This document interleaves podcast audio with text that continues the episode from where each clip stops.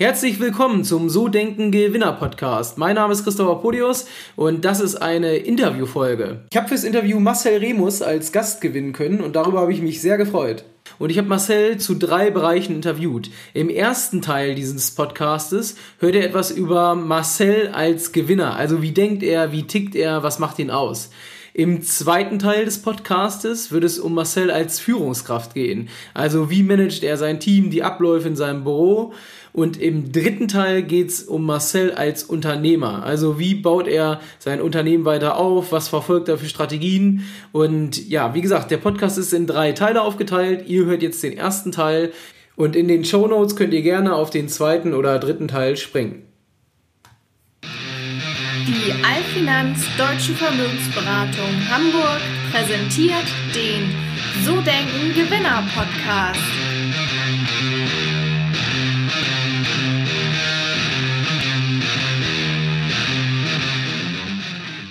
Ja, herzlich willkommen zum So Denken Gewinner Podcast. Heute geht es darum, wieder einen dieser Gewinner kennenzulernen. Ich habe heute einen ganz besonderen Interviewgast, der ist 31 Jahre alt, ja. ist Luxusimmobilienmakler auf Mallorca, hat mit 19 die ersten 10 Immobilien verkauft und mit 23 sich entschieden, sich selbstständig zu machen. Mhm. Und wir wollen heute mal ein bisschen die Hintergründe erfahren, mal gucken, wie er so tickt, was ihn zum Gewinner macht.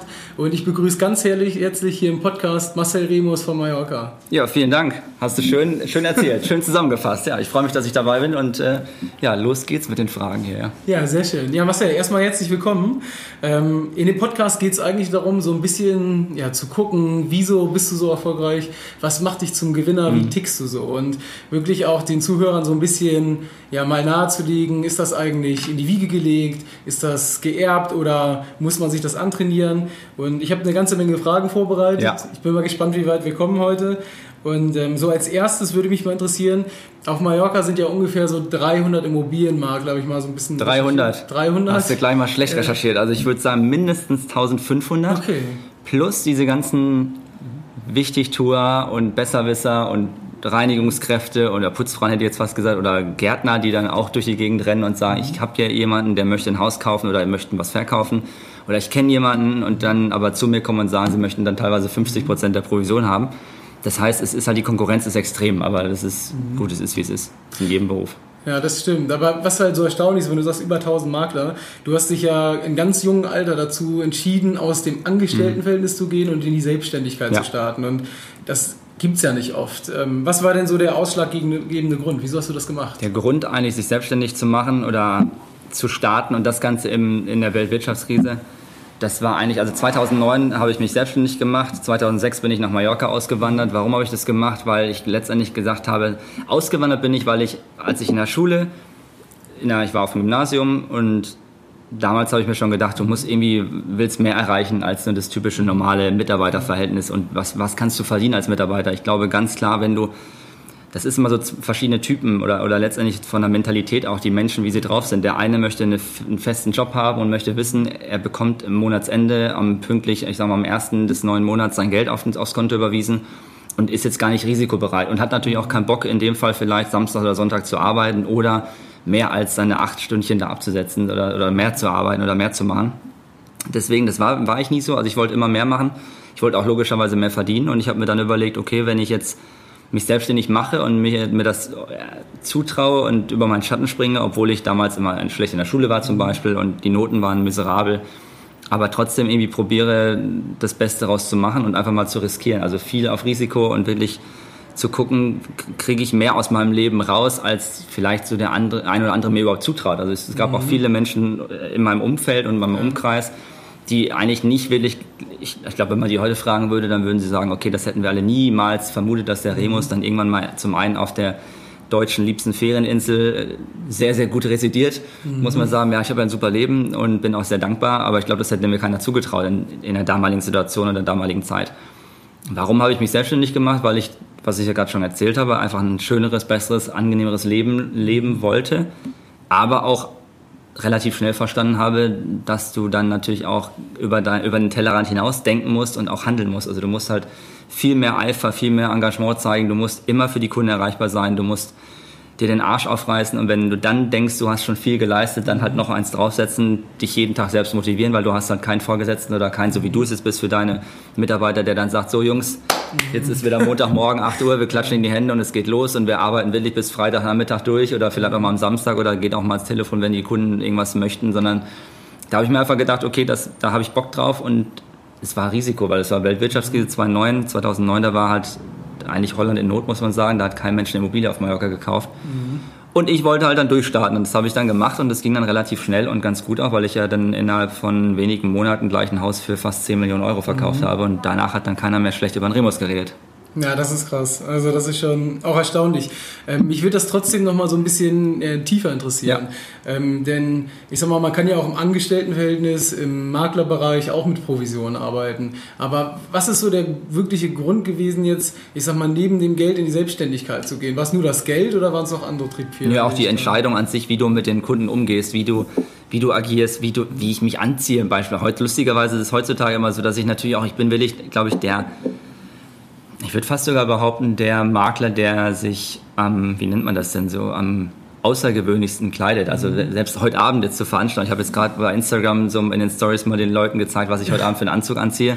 Der ist knallrot mit Blumen drauf. Das wird sich wahrscheinlich sonst auch keiner trauen, schon gar kein Immobilienmakler aber auch zu einem Kundentermin. Ich bin letztens äh, mit Sneakers und einer Jeanshose zu einem 8 Millionen Euro äh, zu einem Hausbesichtigung gegangen oder war beim Notar, da bin ich vom Flughafen direkt gekommen. Ich bin aus München nach Palma zurückgeflogen, hatte Verspätung, hatte dann leider keine Zeit mehr, mich umzuziehen und bin dann in ein Jogginghose, also das war auch ein bisschen blöd, dass ich in der Jogginghose geflogen bin, aber ich bin dann tatsächlich zu einem 3,4 Millionen Euro Verkauf zum, mit einem Jogginganzug und Cappy, weil ich morgens immer keinen Bock habe und wenn ich am Flughafen bin, dann irgendwie, dann mache ich halt meistens dann locker lässiges Outfit mhm. und Cappy drauf und so. Und dann hatte ich halt leider keine Zeit mehr wegen Verspätungen nach Hause zu fahren oder ins Büro zu fahren, um mich umzuziehen oder zu stylen und bin dann halt mit Cappy und Jogginghose zum Notar gefahren, habe das Haus für 3,4 Millionen verkauft. Der Kunde hat dann auch kurz gefragt, wo ich denn eigentlich herkommen würde, aber es war dann auch okay, weil die Leute, die bei mir kaufen, die mit mir täglich zu, oder regelmäßig zu tun haben, die wissen mittlerweile, wie ich drauf bin und mhm. deswegen ist es auch ganz entspannt und deswegen warum ich gesagt habe, ich möchte mich selbstständig machen, das sind so viele kleine Punkte. Also mhm dass ich einfach die Dinge anders machen wollte als die anderen. Das war ja, ist ja meine Firmenphilosophie, die fünf A's, alles anders als alle anderen, ist ein Punkt. Vielleicht nicht unbedingt besser oder sowas, aber auch die Schnelligkeit, die Geschwindigkeit. Ich mache sehr viele Deals im Jahr, wenn man es aufs Jahr äh, betrachtet oder reflektiert, dann schließe ich sehr viel ab. Warum? Weil ich jetzt nicht, gar, ich glaube gar nicht mal besser bin, sondern weil ich einfach zu 24, also in ja, 24 Stunden erreichbar bin und ständig aufs Handy gucke, eigentlich mit meinem Telefon schon fast schlafe. Und da, mal, da kommen dann halt oft Anfragen rein, Samstagabend um 20 Uhr, dann rufe ich den Kunden direkt an. Meistens rufe ich auch innerhalb von fünf Minuten an, was auch ein Riesenerfolg ist, weil die Leute oftmals noch auf der Webseite sind. Mhm. Dann ruft der Makler schon an und sagt, dann können, wie, das kann doch gar nicht sein. Ich bin noch auf der Webseite, gucke mir gerade Ihre Immobilie an und Sie sind schon am Telefon. Und da ist es halt so, bei normalen Maklerunternehmen, bei einem großen Konzern, ich war ja vorher bei einem großen namhaften Unternehmen, was auch alles wunderbar ist und war eine tolle Ausbildung, ein mhm. tolles Unternehmen. Ja. Aber da kommt halt der Büroleiter, kommt am Montag um neun oder zehn ins Büro. Mhm. So, dann bis der dann die, den Computer hochfährt, seinen Kaffee gemacht hat, dann ist es halb zwölf. Bis der dann mal die Mitarbeiter äh, angetrieben hat sozusagen, äh, dann ist schon Mittagessen. Dann sind die schon wieder Mittagessen, bis die dann mal die ganzen Kundenanfragen durchgehen, mhm. dann ist Nachmittag. Und bis die dann mal reagieren, ist Dienstag. Mhm. So, und von Samstag auf Dienstag hab, es ist wirklich so, da habe ich schon so manchen Mietvertrag zum Beispiel abgeschlossen mhm. Bei einem Kauf dauert es immer so ein bisschen länger, aber da gibt es auch schon Dinge oder Situationen, da waren schon Situationen dabei, da habe ich dann sonntags besichtigt. Der Kunde, Kunde, hat sich entschieden und wir haben Montag, Dienstag die Verträge vorbereitet. Also mhm. da sind so viele Punkte, da könnte ich jetzt, glaube ich, zwei Stunden erzählen, warum ich mich selbstständig gemacht habe. Plus, was du eingehend ja auch schon gesagt hast, das Finanzielle steht jetzt mittlerweile bei mir nicht mehr so im Vordergrund. Das war aber am Anfang logischerweise, wenn du hungrig bist und 19 Jahre alt bist und dann so ein bisschen Blut geleckt hast, mit 19 die ersten, im ersten Jahr 10 Immobilien verkauft hast und dann auch schon echt ein Vermögen verdient hast, dann will man natürlich auch mehr. Und ich kann ja ausrechnen, wenn ich Angestellter bin, dann verdiene ich ungefähr von dem Verkaufsvolumen, also von dem Preis der Immobilie im Angestelltenverhältnis, kannst du ungefähr rechnen, bekommst du 1%. Mhm. Wenn ich aber was verkaufe, als alleinstehender, selbstständiger Luxusimmobilienmakler auf Mallorca, in dem Fall haben wir 6% Provision plus Mehrwertsteuer. Mhm. Das heißt, dann kann ich mir ausrechnen, dass ich, will ich lieber 1% verdienen oder 6%. Also das mhm. ist ja dann relativ schnell klar. Man muss aber auch sagen, es liegt auch nicht jedem und ich habe in den zwölf Jahren jetzt auf Mallorca so viele gute Menschen generell, also wirklich in jedem Business oder in unterschiedlichen Bereichen und Geschäften habe ich so viele gute Leute kommen und gehen sehen, aber die haben das halt aus irgendwelchen Gründen auch immer dann vielleicht nicht geschafft. Also so einfach ist es halt auch nicht, egal wo, ob jetzt in Berlin, Hamburg, München oder auf Mallorca. Okay, also es ist schon, schon viele, viele Inhalte drin. Erstmal vielen Dank dafür. Ähm, was wirklich so die, so die Kernessenz ist. Du hast ja jetzt beschrieben, okay, es war das Geld, es war das frei bestimmte Arbeiten, dass du Ja. dich so ein Stück weit selbst verwirklichen kannst und dir keiner mehr sagt, was du tun sollst. Ähm, Gibt es noch darüber hinaus Punkte, die dich antreiben? Weil du musst ja trotzdem dich jeden Tag motivieren, jeden Tag aufstehen, jeden Tag auch den Kunden abends um 8 anrufen, wenn die Anfrage kommt. Ja, aber ich brauche da keine Motivation. Ich habe auch keine, ich höre zum Beispiel auch, ich lese keine Bücher, ich gucke nicht irgendwelche äh, Sendungen oder Serien, die mich jetzt irgendwie motivieren oder irgendwie, keine Ahnung, also ich brauche das gar nicht. Es ist bei mir drin. Ich kann das auch nicht erklären. Es gibt jetzt, für mich ist es normal. Also der Kunde, der bei mir kauft, der kauft ja ab 1,5 Millionen, weil drunter gibt's nichts. So, und da erwarte ich einfach, ich setze ich setz mich einfach selber in die Position oder in die Situation rein, wenn ich jetzt Kunde wäre und ich würde gerne 5 Millionen Euro oder teilweise, ich habe ja sehr viele Kunden, die dann noch mehr investieren möchten, wenn ich 5, 6, 7, 8 Millionen Euro investieren möchte in eine Ferienimmobilie, dann erwarte ich einfach von dem Makler, dass er sich, dass er seinen Arsch bewegt Ja. und dass er sich bemüht. Das gibt's nicht oft. Komischerweise gibt's, ich höre das immer wieder von Kunden, die dann sagen, also mit ihren lieben Kollegen, da haben wir ja schon die Wahnsinnserfahrung gemacht. Ist es tatsächlich so? Ich habe letzte Woche noch einen Kunden gehabt, den hatte ich zur Miete, der sucht was für Langzeitmiete, 8000 Euro im Monat ist das Budget. Und der hat vorher, äh, die Tage zuvor, mit anderen Maklern besichtigt und der hat gesagt, äh, es gibt Makler, die finden die Objekte noch nicht mal. Da fährst du von Palma irgendwo ins Landesinnere von Mallorca und dann steht er da vor irgendeinem Tor und versucht dann auf den Drücker zu drücken und er sagt, das geht nicht auf, vielleicht ist die Batterie leer. Und im Nachhinein hat er dann den Eigentümer angerufen und der hat ihm dann erklärt, dass das Haus drei Häuser weiter war, aber da ist er schon dran vorbeigefahren. Also völliger Wahnsinn. Es gibt Makler, da denkst du dir, okay, die waren vielleicht noch irgendwie Oberkellner in einem Café vor einer Woche und sind dann plötzlich Makler geworden. Also deswegen und sind dann aber auch drei Wochen später wieder irgendwo in Deutschland oder Österreich, Schweiz oder Schweden oder sonst wo. Also es gibt halt alles auf Mallorca und deswegen äh, ist, glaube ich, der Unterschied relativ groß. Die, da trennt sich die Spreu vom Weizen, will ich, in der Qualität des Maklers. Also du sagst ja im Prinzip, sind das äh, Menschen, die ich sag mal, mal hören, dass man viel Geld verdienen kann, dann mal damit anfangen und Ja. auch schnell wieder aufhören. Ähm, man merkt ja bei dir, dass da richtig Leidenschaft hinter ist bei den ganzen Geschichten. Was äh, ich äh, so ein bisschen in der Recherche gesehen habe, du arbeitest ja mit einem Vision Board, also mit Zielen. Ja. Wie wichtig ist das in deinem Leben? Das also das motiviert mich dann schon, muss ich, muss ich zugeben und sage ich auch ganz klar, dass ich ich finde auch, das bringt echt was. Also es gibt ja viele Menschen, die das dann so ein bisschen belächeln, die dann sagen, ach, was soll ich mir denn jetzt diese bunten Bildchen da hinhängen? Ich glaube, der menschliche, keine Ahnung, ich glaube, die Gedanken an sich, die, die man sich jeden Tag macht, wenn man aufsteht morgens, bei mir ist es so, ich habe das im Ankleidezimmer hängen, das heißt, ich gehe von meinem Schlafzimmer ins Ankleidezimmer, ziehe mich morgens an, gucke da drauf, während ich mir die Socken anziehe oder unter, Unterbuchse oder meinen Sakko, obwohl Sakko ziehe ich ja nicht so oft an, ich laufe ja meistens locker rum, ähm, dann gucke ich da drauf und denke mir, okay, also die Uhr oder die nächste Schiffsreise oder was weiß ich was für eine Reise oder irgendwie das und das und das hätte ich ganz gerne. Also starten wir heute wieder in den Tag und hoffen, dass jetzt was bei rumkommt. Und wenn du das dann erreichst, das, äh, das würde ich gerne wissen, weil das ist, ähm, ich kenne das persönlich, wenn man sich sowas vornimmt, ein tolles Auto fahren will oder sich einen Anzug kaufen Mhm. möchte oder sonst was und man hat es dann geschafft. Wie lange hält das bei dir? Also ist es so schnipp und wieder weg? Ja und gut, das ist ja, glaube ich, grundsätzlich, leider ist es ja so, nach drei Wochen sagt man irgendwie, habe ich mal irgendwo gelesen, nach drei Wochen gewöhnt sich der Mensch an alles. Und dann ist es schon wieder normal und dann ist es schon wieder langweilig und dann versucht man ja, dann, dann ist man schon wieder auf der Pirsch nach dem nächsten Ultra-Erlebnis und das ist natürlich immer so ein bisschen schade. Ich belohne mich eigentlich auch gar nicht mit so wahnsinnigen Wertsachen. Also ich habe jetzt nicht eine Wahnsinns-Uhrenkollektion oder eine Wahnsinns-Autokollektion in der Garage stehen oder irgendwie äh, 20.000 Paar Schuhe, sondern es ist eigentlich bei mir so die Kleinigkeiten. Also das kann auch mal, das kann auch sein, dass ich mal einfach nach einem Deal oder nach einer Vermietung beispielsweise, wenn es jetzt eine kleinere Sache ist, dann lade ich meine Mutter einfach mal in ein richtig cooles Restaurant ein oder mit Kumpels oder sowas und feiere das dann in dem Sinne und belohne mich dann mit einem schönen Abend, der jetzt nicht 10.000 Euro kosten muss oder ich gehe jetzt nicht zum Nikki Beach und hau da die, die Kohle raus mit einer Champagnerflasche, sondern ich trinke eh keinen Alkohol. Sondern das kann auch einfach in einer coolen Runde, gesellig, nett, entspannt, alle mal zusammen mit den Menschen, die mir wichtig sind. Also das muss jetzt gar kein Gegenstand sein. Also deswegen, ich feiere das aber in dem Moment schon. Also wenn ich jetzt habe dieses Jahr schon echt ganz gut verkauft und einige Deals gehabt. Und äh, dann freue ich mich, dann stehe ich vor meinem Vision Board und hake das dann auch richtig ab mit dem, hab den Stift dann neben, hake das dann ab und freue mich dann einfach und ja, aber das ist jetzt nicht so, dass ich dann, wer weiß, wie loslege. Okay. Was machst du denn, wenn du einen schlechten Tag hast, um dich zu motivieren? Habe ich nicht. Habe keine schlechten Tage. Also wirklich nie, Nö. sozusagen? es gibt natürlich, also nie, nie, nie ist auch blödsinnig. Das ist auch Quatsch. Das glaubt ja kein Mensch. Das ist auch klar. Man hat schon, also ich habe zum Beispiel jetzt von einer, von einer, ich weiß nicht, von einem Monat hatte ich extreme Rückenschmerzen. Da hatte ich eine Entzündung der Lendenwirbel. Ähm, da ging es mir richtig schlecht, aber einfach körperlich und das zieht natürlich oder, oder zerrt auch, will das muss ich echt zugeben, zerrt extrem an den Nerven, an der Laune logischerweise. Ähm, aber da ging es mir auch wirklich extrem schlecht körperlich. Aber es gibt eigentlich gar keinen Tag, muss ich sagen, wenn ich jetzt aufstehe, dann ist eigentlich kein Tag in meinem Leben, wo ich sage, boah, ich habe zum Beispiel, es gibt ja Menschen, die haben keinen Bock morgens in die Arbeit zu gehen oder junge Menschen haben keinen Bock in die Schule zu gehen. Habe ich nicht, weil bei mir ist auch Gott sei Dank jeder Tag anders. Und wenn ich jetzt keine Lust habe, ins Büro zu gehen, dann gehe ich halt nicht ins Büro. Dann gehe ich halt, okay. mache ich halt mein Business-Jogging oder gehe Flyer verteilen oder gehe mit Kunden irgendwas machen oder treffe Eigentümer, rufe Eigentümer an und frage, ob wir uns mal auf einen Kaffee treffen und mal ein bisschen bequatschen, ob sie den Preis mhm. nicht reduzieren wollen oder ob wir nicht irgendwie eine andere Marketingkampagne machen können.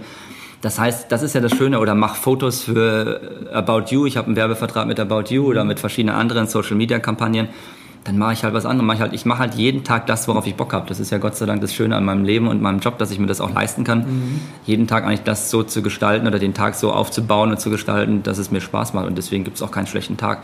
Das finde ich aber auch wichtig für alle Menschen, die auch in einem Beruf, in einem festen Beruf sind. Also es gibt ja Menschen, die grundsätzlich, es gibt Menschen, die sind grundsätzlich schlecht gelaunt und die haben immer was zu furzen, irgendwie einen Pups quer setzen. Ähm, das sind aber, ich glaube, ist die Grundeinstellung da kannst du noch so viele positive Motivationsbücher lesen. Ich glaube, das ist so innen drin, da kannst, das kannst du nicht ändern. Es gibt immer Menschen, die sehen halt das leere, halb leere Glas und, oder halb voll und halb leer. Deswegen, das ist, mhm. glaube ich, an sich so eine Eigenschaft. Das habe ich eigentlich nicht. Es gibt schon Punkte und Situationen, wo ich dann vielleicht an den Deal nicht unbedingt glaube, beispielsweise jetzt in meinem Geschäft und mhm. äh, meine Sekretärin oder meine Mutter dann sagt, ach doch, warte mal, der kommt noch, der kauft noch oder aber gut, ich bin dann immer sehr, ich bin dann vielleicht in dem Moment nicht negativ, sondern ich würde das eher so einschätzen, dass ich realistisch bin.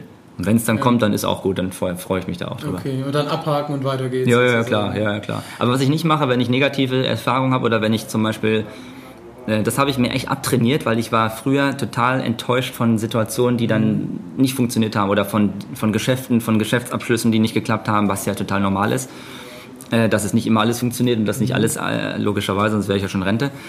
Aber das habe ich mir echt abtrainiert und abgewöhnt, dass ich dann nicht äh, deprimiert bin oder ja, irgendwie dann schlecht gelaunt bin. Das ist, dann ist es halt so. Ich sage mir immer, wenn der Kunde nicht will, dann hat er schon. Also dann, dann halt nicht, dann soll es nicht so sein.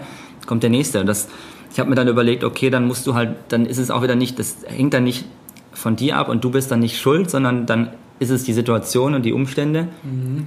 Und dann musst du halt daran arbeiten, dass der nächste Kunde am besten am gleichen Tag anruft und du dann gleich mit dem weiterarbeiten kannst und dich gar nicht mit dem Scheiß beschäftigst, was dann in der Vergangenheit passiert ist, was dich eigentlich dann runterziehen würde.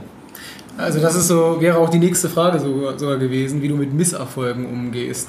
Ähm, also einfach weitermachen, abhaken, weiter durchziehen oder gibt es Ja, dieses Weitermachen, das sagt ja, ja jeder. In jedem Motivations-Chaka-Chaka-Seminar sagen sie weitermachen, lass dich nicht unterkriegen und wenn mal einer hinfällt, dann muss er wieder aufstehen. Das ist auch klar, genau. logisch, was willst du sonst machen, kannst ja, ja nicht immer liegen. Genau.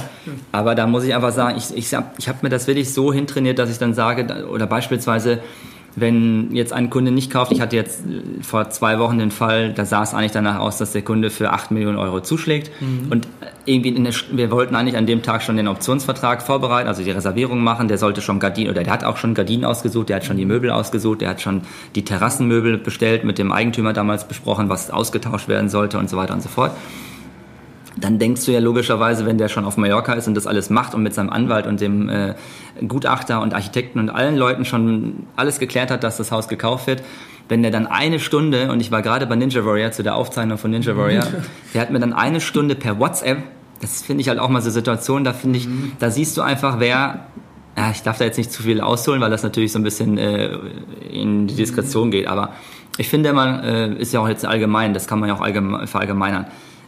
Und bei einem 8 Millionen Euro Deal, wenn dann der Kunde äh, nicht die Eier hat, zu sagen, anzurufen oder mhm. zu sagen, komm, wir treffen uns auf einen Kaffee, ich habe mich doch jetzt für was anderes entschieden. Mir ist es, klar, es ist, viel, es ist ganz viel Geld, es wären, ich weiß nicht, 500.000 Euro Provision gewesen oder, oder irgendwie sowas.